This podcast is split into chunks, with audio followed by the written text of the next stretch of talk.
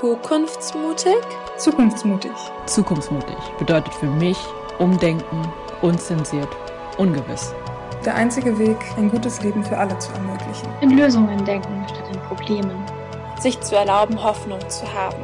Hoffnung, die Klimakrise doch noch abwenden zu können. Und Alternativen kennenzulernen, um uns allen eine bessere Zukunft zu ermöglichen. Schneid das nicht raus.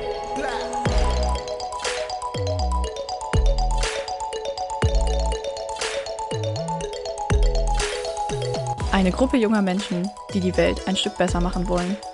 Unsere Zeit ist jetzt. Also wer, wenn nicht wir? Die Zukunftsmutigen. Eine Kampagne der WWF-Jugend. Hallo, hallo, hallo an alle da draußen, wie cool, dass ihr wieder heute eingeschaltet habt. Ich hoffe, euch geht's gut, wo auch immer ihr gerade seid. Ähm, und bevor ich euch jetzt das Thema der heutigen Folge verrate, ähm, kann ich euch schon mal sagen, dass ich natürlich nicht alleine bin. Ähm, ich habe nämlich die Ina von Extinction Rebellion zu Gast. Und für die, die es noch nicht wissen, ähm, Extinction Rebellion ist eine internationale gesellschaftspolitische Bewegung, die, und jetzt zitiere ich mal eure Website, äh, das Risiko der Auslöschung der Menschheit und den Kollaps unserer Ökosysteme verhindern will. Also, und das bringt uns dann tatsächlich jetzt auch zum heutigen Thema. Denn ja, wir reden heute über das Artensterben, komplizierter genannt auch äh, Biodiversitätskrise. Wir sprechen über die Klimakrise, ja, auch das.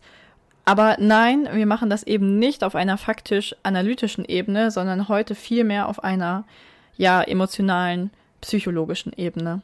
Also, Leute, es wird brutal, ehrlich. Äh, ihr seid hiermit vorgewarnt. Damit jetzt auch erstmal genug von mir. Und nochmal ein ganz herzliches Willkommen an dich, Ina. Vielleicht magst du ja direkt erstmal kurz ein bisschen was über dich erzählen und über deinen Job bei Extinction Rebellion.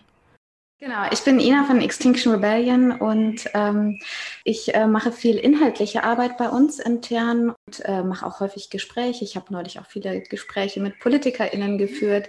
So, das ist so das, was mir äh, viel Freude bereitet da bei uns und äh, wo ich auch einen ja, großen Hebel irgendwie sehe, mit Menschen in Kontakt zu gehen und das Thema zu spreaden, weil äh, ja, das fällt häufig ja auch so ein bisschen hinten runter. Ja, es fällt halt vor allem auch hinten runter, wenn es dann um wirtschaftliche und ja, finanzielle Interessen geht.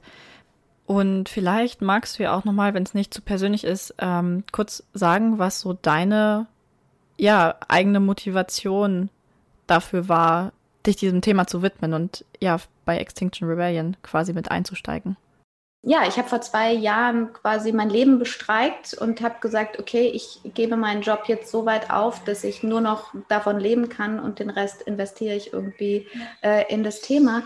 Weil da waren so diese, diese Ereignisse hintereinander. Es war dieser heiße Sommer. Ich hatte das Gefühl, okay, wir haben es verkackt. Dann ähm, zu dem Zeitpunkt war ich damals in NRW, da war in Luxemburg eine Windhose, die ist äh, durch Luxemburg, also durch die Stadt gezogen. Es sah aus wie ein Straßenzug in Syrien. Die Häuserfronten waren abgerissen, die Autos lagen auf dem äh, Kopf. Dann einen Tag später oder zwei, nee, fünf Tage später, stimmt, das war am 15., am 20. dann der große äh, Protest von Fridays for Future, 1,4 Millionen Menschen. Und ich habe gedacht, okay, das ist der andere Kipppunkt. Das ist nämlich der gesellschaftliche Kipppunkt, wo wir jetzt sagen, okay, wir nehmen das Thema genauso ernst, wie es ist. Und dann kommt abends dieses Klimapäckchen raus. Und ich, das war so eine wahnsinnige Achterbahn, die ich da in diesen fünf Tagen irgendwie, oder ja, diesen Sommer über mit, mit dieser Dichte an diesen Ereignissen, wo ich nachher dachte, okay, ich, ich möchte Teil derer sein, die sich überlegen, wie wollen wir das lösen? Wie wollen wir damit umgehen, dass sowas häufiger kommt und dass wir wirklich immense Schäden haben werden, die wir dann nachher alle wieder ausbügeln müssen. Wow, mega starke Story. Ich hatte gerade total Gänsehaut, als du es erzählt hast. Ähm, aber das ist halt der Punkt, ne? Menschen müssen es persönlich fühlen, ähm, um ins Tun zu kommen. Wir gehen jetzt aber doch nochmal zurück zu dir äh, und der Bewegung. Und genau, vielleicht magst du ja auch nochmal kurz erklären. Ich stelle jetzt sehr viele Fragen hier, es tut mir sehr leid ähm, ja, was aus deiner Sicht einfach Extinction Rebellion ausmacht und ähm, genau wofür ihr so steht und ähm, ja, wo ihr herkommt. Auch wenn ich es im Intro schon so ein bisschen angeschnitten habe. Genau, also äh, die Bewegung kommt ja aus UK und haben sich da schon Ende 2018 gegründet. Und die ersten Aktionen, die so ein bisschen größer waren in Berlin, das war Anfang 2019, das war eine Brückenbesetzung in Berlin. Und ähm, Unsere äh, Forderungen sind ganz bewusst recht schmal äh, gewählt. Wir haben drei Forderungen. Die erste Forderung ist eben, ja, dem Thema wirklich den Platz zu geben, den es braucht, also und es verdient hat, weil wir steuern einfach auf eine wahnsinnige Katastrophe zu und über Katastrophen sollten wir in der Regel Bescheid wissen. Ich finde es völlig fair. Und da fordern wir natürlich alle Institutionen von Politik über Medien und auch meine Nachbarin, keine Ahnung, wen auch immer auf, äh, über das Thema zu sprechen, weil wir sind als Menschen so geile Problemlöser. Und in dem Moment, wo wir aber ein Problem nicht als Problem erkannt haben, dann verschenken wir unser ganzes Potenzial. Und wir haben so ein gutes Potenzial. Und von daher ist das eigentlich auch voll die Chance zu sagen, okay, ich gucke mir diese wirklich große Scheiße an und wir dürfen uns, äh, genau, dann mit der zweiten Forderung nämlich beschäftigen, wir müssen am besten sofort handeln. Gerne, wenn wir es ein bisschen konkreter fassen sollen, sagen wir CO2-Neutralität oder generell Treibhausneutralität bis 2025. Ähm, natürlich sind wir uns auch bewusst, dass das ein ganz schön hohe Benchmark ist und ein, ein hohes Ziel, das zu erreichen. Es ist aber angemessen zu dem, ähm, was, was da an Folgekosten auf uns zukommt. Ich liebe das auch, diese, diese, diesen Ausspruch, ähm, wir können halt Change by Disaster haben oder Change by Design. Und wenn wir mit einer wahnsinnigen Geschwindigkeit jetzt anfangen, Change by Design zu machen, dann haben wir halt noch wirklich viel in der Hand und können da gucken, was wollen wir eigentlich verändern und wie. Und ganz ehrlich, ich glaube, die allerwenigsten haben Bock auf Change by Disaster.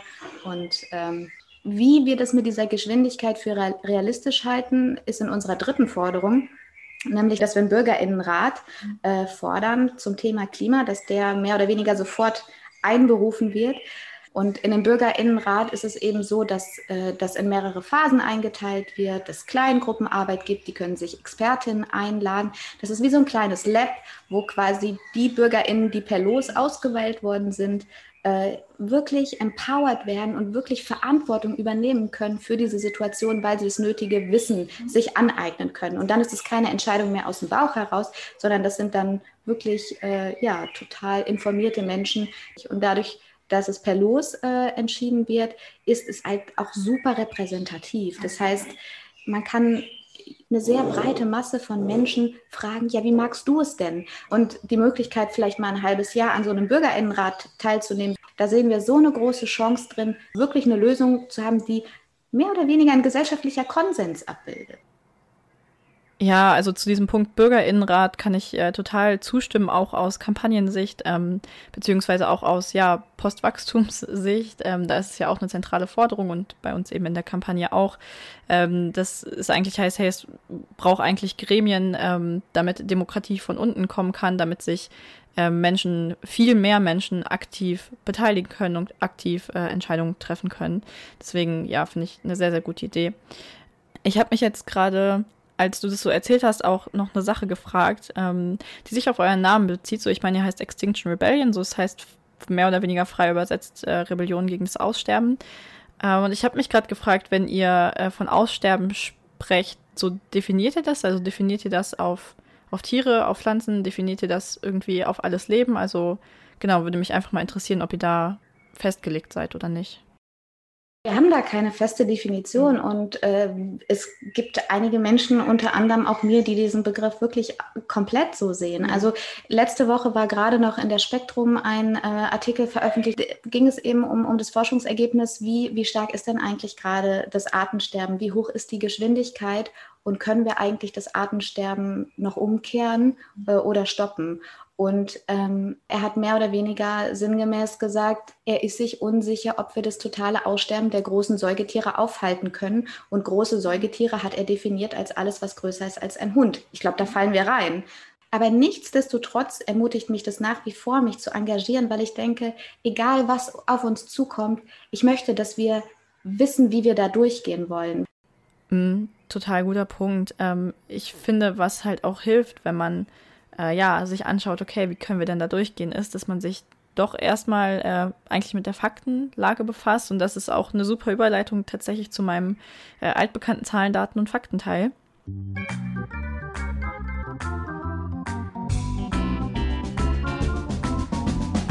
Ich habe genau nämlich ein bisschen recherchiert und unter anderem den Living Planet Report vom WWF gefunden. Da wurde halt festgehalten, dass wir seit 1970 weltweit einen Artenrückgang von 70 Prozent zu verzeichnen haben und wir uns damit im sogenannten sechsten Masseaussterbeereignis befinden. Das letzte Massenaussterbeereignis war das der Dinosaurier. Das heißt, gerade aktuell sterben mehr Arten aus als damals bei den Dinos. Dann ist es so, dass mittlerweile 90 Prozent aller Säugetiere weltweit Nutztiere sind, also besonders Hühner, Schweine, Rinder, Schafe.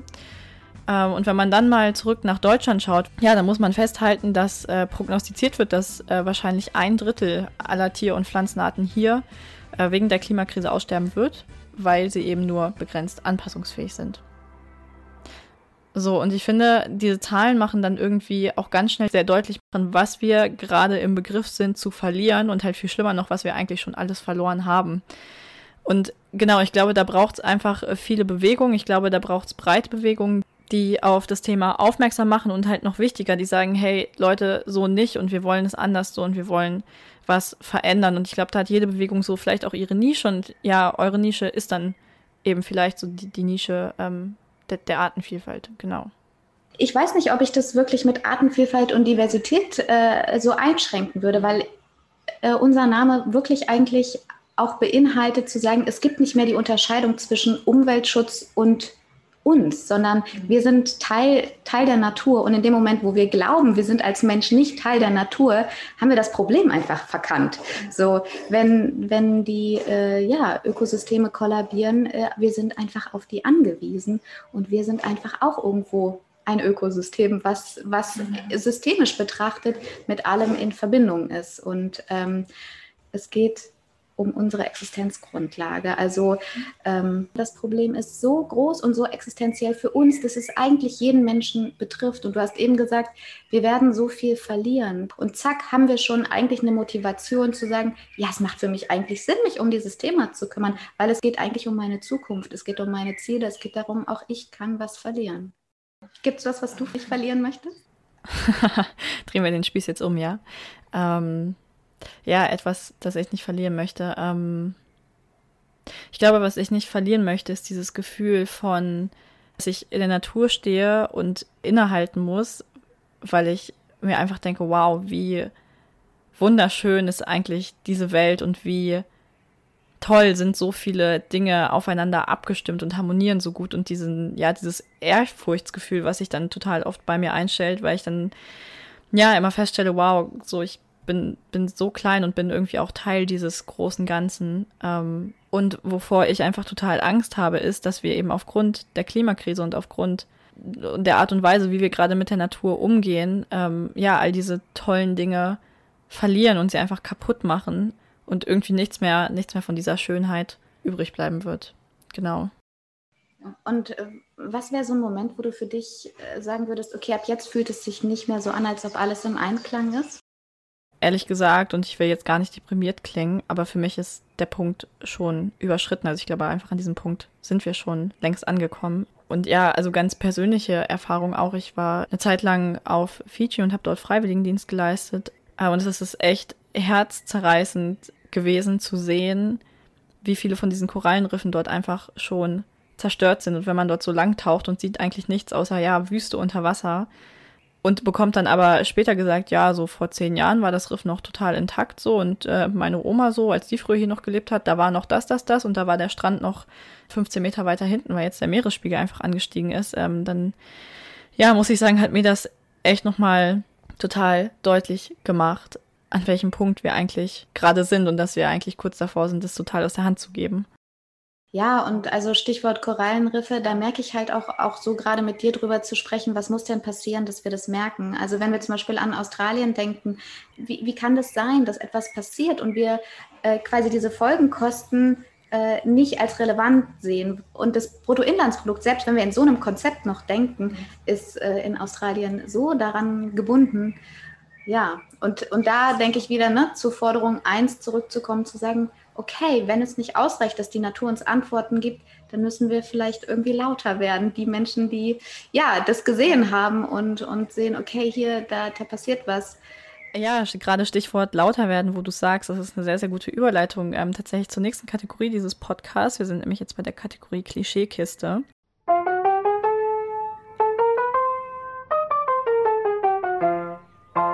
Ja, und das Klischee, was ich bei euch gefunden habe, hängt nämlich mit diesem lauter werden und lauter sein zusammen. Und zwar ist das, ähm, ja, ihr seid eigentlich nur ProtestlerInnen, die ständig den Verkehr lahmlegen und ganz ehrlich, dadurch bringt ihr die Menschen doch eigentlich nur gegen euch auf. Ist da was dran oder eigentlich eher nicht? Das ist ja auch was, äh, was viele Leute bei unserem Aktionsdesign immer wieder kritisieren, dass wir die Leute davon abhalten, über eine Straße mit ihrem Auto zu fahren und da irgendwelche Leute nerven und wo wir auch blockieren und, und Leute wirklich auch zurecht. Ich kann es auch verstehen, ich wäre wahrscheinlich auch genervt, hätte ich es nicht mitbekommen und, und wollte irgendwo hin. Ähm, aber nichtsdestotrotz brauchen wir irgendwie einen Moment, mal innezuhalten, mal wirklich zu schauen, wo stehen wir mit dieser Welt eigentlich und uns dann die Frage zu stellen, wo wollen wir hin? Weil dass ich mit meinem Auto oder mit meinem Zug oder mit was ich gerade aufgehalten wurde, irgendwo hin will, das ist klar. Aber das ist so diese Kurzzeitperspektive. Und es ist, auch wenn es sich wirklich unangenehm anfühlt, aber es ist irgendwo auch eine Gesprächseinladung von uns, an die Menschen, die irgendwo von uns blockiert werden, wo willst du in deinem Leben hin? Wo willst du in deiner Zukunft hin? Wo wollen wir mit dieser Gesellschaft hin? Und äh, wenn wir da sitzen, reicht es eigentlich aus, immer wieder zu sagen, wir wollen diesen Bürgerinnenrat und wir nerven euch. Und ich glaube, dafür müssen wir nicht 100 Prozent der, der, der Rückmeldung müssen dafür nicht positiv sein. Habt ihr denn schon eine Idee, wie ihr dann das, was dieser Bürgerinnenrat erarbeitet, in eine politische Form gießen könnt? Also fordert ihr da, dass es dann auch umgesetzt werden muss, weil ich mich nämlich gerade frage, wenn das nicht geschieht, so dann ist es zwar schön und gut, diesen Rat zu haben, der irgendwie total repräsentativ ist, aber muss ja am Ende auch irgendwie Anwendung finden. Genau, das ist natürlich unsere Forderung und das ist auch berechtigterweise einer der großen Kritikpunkte an den Bürgerinnenräten. Ne? Was passiert dann mit den Ergebnissen? Richtet sich die Politik wirklich danach? Und den Bürgerinnenrat, den wir fordern, der ist natürlich, also unsere Forderung beinhaltet, dass das Ergebnis bindend ist für die Politik, dass die Politik äh, das einberuft und somit dann auch das Gutachten, was dann am Ende dabei rauskommt, äh, berücksichtigt. Ja, ich finde, man kann da auch die Forderungen ruhig mal hochsetzen. Und wenn man dann ein bisschen darunter landet, dann ist man aber immer noch sehr gut dabei.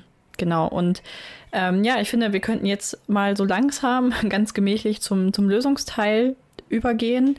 Ähm, und ich finde immer, was hilft, bevor man sich überlegt, Mensch, wie können wir denn Probleme eigentlich lösen, ist, ähm, sich die Ursachen für ein Problem anzuschauen und ich weiß, du bist keine Expertin, du bist keine Naturwissenschaftlerin, aber ich würde dich trotzdem mal fragen, was denn aus deiner Perspektive eigentlich die Ursachen für dieses jetzt schon viel zitierte Problem des Artensterbens äh, eigentlich sind. Genau, man kann in einer ganz großen Kategorie anfangen. Es fängt bei uns an. Äh, das Problem ist der Mensch. Und dann im Kleinen ist es halt, oder in der nächsten Stufe ist es halt unsere Lebensweise, dass wir eben wahnsinnig viel aus der Natur rausholen wollen mit Mitteln, die langfristig gesehen alles zerstört. Zum Beispiel die Pestizide. Ne? Wir haben die Idee, wir, wir nutzen die, um, um kurzzeitig mehr Erträge zu haben. Und ja, langfristig gesehen werden uns da Folgekosten entstehen, äh, wenn wir da ne, mit der Bestäubung und all den Insektensterben nachher wirklich Drohnen rumschicken müssen, so wie es ja in manchen Ländern schon ausprobiert wird.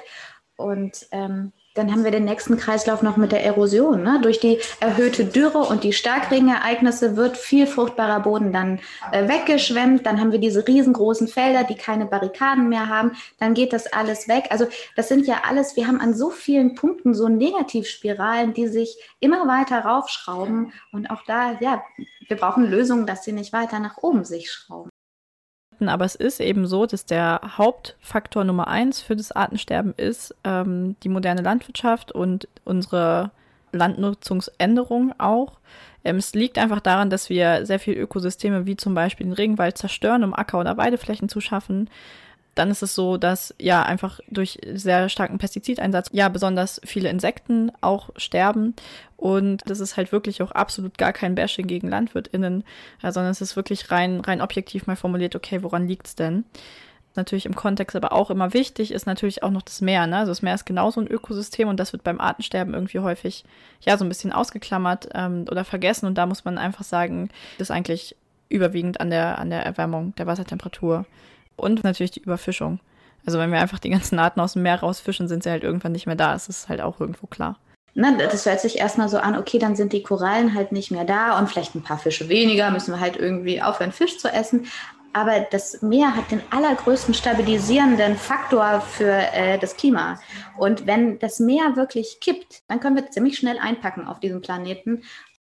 Genau, und das ist ja ebenso, weil Wasser CO2 besser speichern kann, je kälter es ist. Das heißt, wenn sich das Meer erwärmt, nimmt diese Speicherfähigkeit ab und CO2 wird auch freigesetzt. Und da muss man dann natürlich auch ja ganz klar festhalten, ähm, der Kipppunkt im Meer, der ist uns gar nicht wirklich bekannt. Das ist eigentlich ein riesengroßes Fragezeichen und das bringt natürlich dann auch recht große Unsicherheit mit sich, die man einfach ja mitdenken muss. Also auch aus wirtschaftlicher Perspektive macht das Sinn. Also ne, ein System zu haben, auf das ich mich verlassen kann, wo ich nicht ständig die Bedingungen habe, die sich ändern. Also das ist ja auch das, was, was wir mit Extinction Rebellion so ein bisschen versuchen auch zu, zu vermitteln. Egal mit welcher Haltung im Leben ich da drauf gucke, wir haben nichts zu verlieren. Wenn wir diese Hypothese annehmen, wir sind gerade in einer Katastrophe und wir antworten darauf mit wirklich super guten Ideen. Im besten Fall haben wir nachher einfach nur einen Haufen guter Ideen. So, also es gibt eigentlich gar keinen Grund, es nicht zu versuchen. Wir können eigentlich nur gewinnen in dem Moment, wo wir anfangen, uns zu überlegen, wie wollen wir tendenziell mit weltweiten Katastrophen umgehen. Ja, und ganz ehrlich, da steckt doch auch was total Wichtiges drin, nämlich positives Framing. So, wir brauchen einfach auch mal ein anderes Narrativ, um über diese ganzen Krisen zu sprechen, weil viel zu oft wurde viel zu lange auch ähm, ja immer mit Negativschlagzeilen sozusagen Propaganda gemacht und immer hieß es so, boah, Gott, das ist ganz schrecklich und ihr werdet alles verlieren. So, und ich finde, es ist eigentlich Zeit, ähm, und da kommen wir jetzt auch irgendwie wieder zurück zur Kampagne und zu Postwachstum, zu sagen, hey, wie schön könnten wir es denn eigentlich haben? So, und wie könnte unsere Zukunft und ein gutes Leben für alle denn eigentlich aussehen? Und da in dieses positive Erzählen zu kommen, ich glaube, das ist halt total wichtig und das ist was, was gerade irgendwie auch noch, ja, so gesamtgesellschaftlich fehlt. Ich glaube, diese Narrative gibt es. Und ich glaube nicht, dass das von irgendwem so gewollt ist und dass da irgendwie jemand bewusst nur negative Narrative kreiert, sondern dass sie einfach so eine Art ja, natürliche Selbsterhaltung haben. Und ich glaube, deshalb ist es umso wichtiger, sich in irgendeiner Bewegung oder irgendwo zu engagieren und zu versuchen, mindestens genauso laut zu werden wie eben die, die Negativnarrative, um dagegen einfach anzustinken. Jo, sehr, sehr schöner Call to Action an der Stelle hier und auch an die Politik. Und damit sind wir dann jetzt auch wirklich final mal beim Lösungsteil. Ähm, wobei natürlich genau positives Framing auch schon Teil der Lösung ist und was du gerade schon angesprochen hast, Engagement und Aktivismus auch Teil der Lösung ist. Und natürlich haben wir jetzt auch schon rausgestellt, okay, radikal das Problem als Problem sehen und akzeptieren ist auch Teil der Lösung. Trotzdem äh, möchte ich jetzt gerne noch mal versuchen, ein bisschen konkreter zu werden dich äh, einfach fragen, was denn aus deiner Sicht politisch in diesem Land eigentlich geschehen kann, um unsere Situation zu verbessern. Genau, also aus der Bewegungsperspektive kann ich einfach nur sagen, immediately diesen ähm, Bürgerinnenrat einzuberufen. Also das ist ja quasi unsere Forderung, äh, direkt zu handeln und, und das umzusetzen. Und wir distanzieren uns ja ganz bewusst von diesen realpolitischen Forderungen äh, in Details, weil in dem Moment, wo wir eine Lösung reingeben, kommt aber von dem anderen der Gegenentwurf und dann sind wir im Diskutieren. Kennst es ja, ne? Dann im Bundestag steht einer vorne am Pult und redet, dann kommt der nächste, sagt das nicht. Es ist kein echtes Gespräch, sondern es werden sich Lösungen um die Ohren geknallt und eigentlich passiert kein richtiger Dialog. Natürlich weiß ich oder habe ich eine Idee davon, was die großen Hebel sein könnten und dann aber auch noch mal auf der politischen Ebene abwägt, wozu sind wir denn bereit? Und was fühlt sich erstmal am angenehmsten an? Wir sind ja auch irgendwie fühlende Wesen und nicht nur rational zu sagen, okay, die Physik sagt das und das, dann machen wir das eins zu eins. Ne? Aber natürlich, große Hebel, Verkehrswende, Energiewende, Agrarwirtschaft, also das sind schon mal drei große Bereiche. Das wird sich schon lohnen. Oder ähm, ein kurzes Off-Topic an der Stelle, weil du es gerade sagst, genau zu diesen drei Bereichen habe ich auch eine Podcast-Folge gemacht. Ähm, also weiterer Call to Action an alle, die gerade zuhören. Wenn ihr es noch nicht gemacht habt, hört da gerne in die Folgen mal rein. Ähm, Genau, und vielleicht könnt ihr ja sogar auch noch was äh, dazulernen. Und auch da ähm, der Hinweis darauf, dass wir auch einen Systemwandel brauchen, weil wenn wir in diesem in diesem Wirtschaftssystem, wo wir sind, wir werden immer wieder vom Rebound-Effekt eingeholt. Wenn die Geschichte hat bislang nichts anderes gezeigt. Also das ist ja wirklich auch eine, eine Schwierigkeit, die dann da ist. Und Stichwort grünes Wachstum, wenn wir da genauso weitermachen, könnte es auf der Biodiversitätsebene die Keule von hinten auch einfach uns wieder einholen. Und wir müssen das wirklich ganzheitlich systemisch achten. Ja, total gut. Und genau auf dieser Ebene, nämlich auf dieser systemischen Ebene, knüpft dann ja irgendwo auch unsere Kampagne an und die, die Idee von Postwachstum oder auch von sozialökologischer Transformation und hält ganz klar fest, okay, es, es gibt diese Rebound-Effekte und es ist nichts gewonnen, wenn ja wir einfach unser Wirtschaftswachstum grün anpinseln, wie du schon gesagt hast, Stichwort Green Growth, und trotzdem aber dann weitermachen wie bisher, ohne die Art unseres Wirtschaftens und unseres Lebens eigentlich im Allgemeinen zu überdenken. Ähm, aber ich bin da auch wie du, ich bin total optimistisch, dass wir das hinbekommen können, weil es einfach so viel smarte, clevere, intelligente Menschen so überall auf der Welt gibt. Und da muss man natürlich auch sagen, da ist doch das Internet eine super geile Sache, weil wie gut kann man sich denn bitte heutzutage verknüpfen und Wissen austauschen und so ein Problem als Menschheit global angehen. Und ich glaube, das ist halt auch total wichtig, dass wir das einfach viel größer denken und uns nicht so dieser Illusion hingeben, dass äh, ja wir aufgrund von Ländergrenzen vor bestimmten klimatischen Ereignissen geschützt sind oder eben halt auch nicht. Ja, und so auf der soziologischen Ebene ähm, oder auch auf der psychologischen äh, gibt es ja auch diese, diese Idee, dass Menschen besonders gut das aushalten, sich mit der Klimakrise zu konfrontieren und, und sich das anzuschauen, wenn sie sich als Weltenbürgerin fühlen. Mhm. Weil dann eben dieses, dieses, dieses Verbundenheitsgefühl kommt und diese Idee, okay, wir sind so viele und irgendwo wird es doch Menschen geben, die da dran arbeiten und das Ding eben ja ganz groß zu fühlen und auch zu denken und auch dieses ganze Potenzial, was da irgendwie schlummert. Äh, rauszukitzeln aus, aus dieser Dimension. Mir ist da gerade direkt eine Frage in den Kopf geploppt und ich muss, ich musste jetzt einfach mal loswerden, aber mich würde total interessieren, wo du dich ganz persönlich in zehn Jahren siehst und was so vielleicht deine Vision für unsere Welt in zehn Jahren wäre. Ich habe die Hoffnung, dass wir in zehn Jahren zurückkommen und ich glaube, wir werden beeindruckt sein für das, was gerade an, an Wandel passiert, an gesellschaftlicher Transformation. Und ich habe wirklich ganz große Hoffnung, dass wir, dass wir uns für den Weg der gemeinsamen Lösungssuche entscheiden. Und das ist auch, glaube ich, das, was ich jedem Menschen am ehesten mitgeben würde. Was kannst du auf der persönlichen Ebene machen? über das Thema zu sprechen, Menschen zu mobilisieren und zu gucken, wo, wo können wir eben genau das leben, was weltweit irgendwann auch die Lösung ist, nämlich ins Miteinander kommen. Und wenn es nur heißt, ich teile mir mit meiner Nachbarin ein Fahrrad oder eine Bohrmaschine und dann, ah, cool, das hat gut geklappt, dann, dann kann es ja größer werden. Und das ist meine herzlichste Einladung.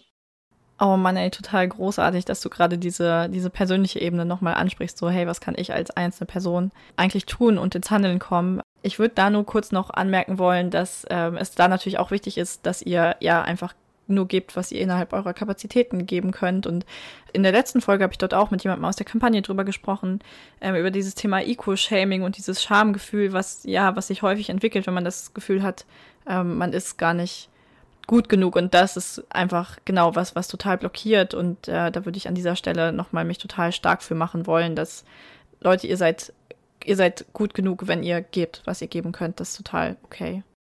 Ich mache ja auch Talks mit Menschen und ähm, das Erste, wenn ich sage, okay, ich bin mehr oder weniger die größten Teil meines Tages Klimaaktivistin, Schock. Starre, Scham. So, und dann fangen sie an, ja, ich weiß, meine Schuhe sind äh, äh, äh die und die und ähm, nee, ich ernähre mich nicht vegan. Und dann kommt erstmal eine Kaskade an Rechtfertigung und ich sage, okay, hol mal tief Luft, Scham ist das blockierendste Gefühl, was du in deinem Leben entwickeln kannst. Warum nimmst du denn nicht einfach deine Scham, packst sie in eine Kiste und fängst an, mit der Energie, die du dir am Ende jedes Tages übrig hast, irgendetwas in die Richtung zu tun, weil vielleicht ist es gerade nicht drin für dich, dein ganzes Leben umzukrempeln, vielleicht ist der Energieaufwand gerade für dich zu hoch, fair enough. Aber es gibt sicherlich einen Punkt, an dem du ansetzen kannst. Aber solange du mit deiner Scham blockiert bist, wirst du niemals loslegen. Oh, ganz ehrlich, perfektes Schlusswort. Kann man, glaube ich, an dieser Stelle auch einfach mal ganz unkommentiert so stehen lassen. Ähm, alle ZuhörerInnen mal mit diesen Gedanken ja, jetzt aus dieser Folge verabschieden, denn wir sind äh, am Ende angekommen. Ina, ich bedanke mich ganz, ganz herzlich bei dir fürs Hier fürs Reden, fürs Input geben und, äh, und in diesem Sinne mach's gut. Äh, an alle da draußen, macht es besser. Schlechter Witz noch am Ende musste sein. Äh, und ja, genau, wir hören uns dann hoffentlich bei der nächsten Folge. Bis dann. Ciao, ciao. Dir hat diese Folge gefallen und du willst nichts mehr verpassen? Nice! Dann abonnier doch einfach diesen Podcast, empfehle uns deinen Freunden oder folg uns auf TikTok und Instagram. Dort kannst du auch deine Stories und Erfolge mit dem Hashtag Zukunftsmutig teilen. Und denk immer daran, Zukunft ist, was du daraus machst. Die Zukunftsmutigen. Eine Kampagne der WWF-Jugend.